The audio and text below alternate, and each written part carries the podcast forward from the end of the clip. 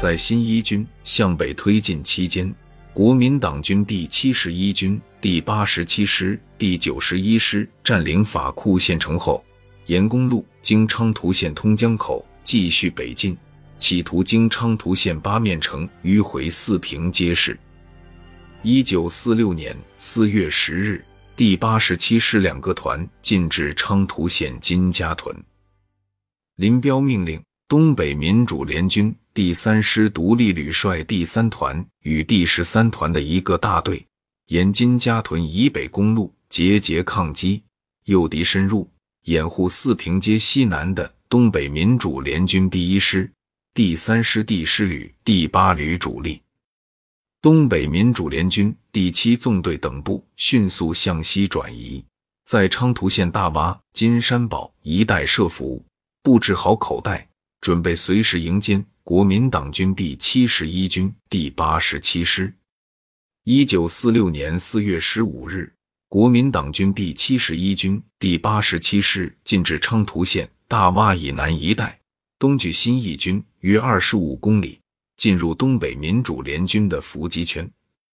东北民主联军第一师、第三师第十旅、第八旅主力、第七纵队三个团、第三师独立旅第一团、第三团、辽西工人教导团等部，共计十四个团的兵力，乘国民党军第八十七师立足未稳，展开反攻。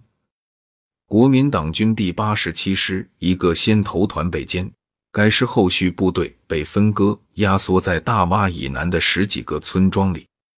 四月十六日七时，第八十七师大部被歼，师长黄岩率部分残兵南逃。前来增援的第九十一师一部进至昌图县保利镇，被第三师独立旅第三团等部击溃。此战，东北民主联军歼灭国民党军。第七十一军第八十七师四千四百余人，其中毙八百余人，伤一千六百余，俘两千余人，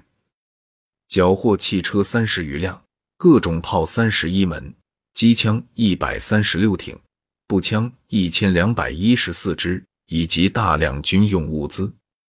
大洼战斗给了刚进入东北的国民党军第七十一军当头一棒，灭了他的威风。昌图县大洼战斗后，国民党军新一军第七十一军完全靠拢，并已逼近四平街市。鉴于暂时没有在运动中各个歼敌的机会，东北民主联军决定将主力转移到四平街以北，作为机动力量支持四平街守城部队进行坚守防御。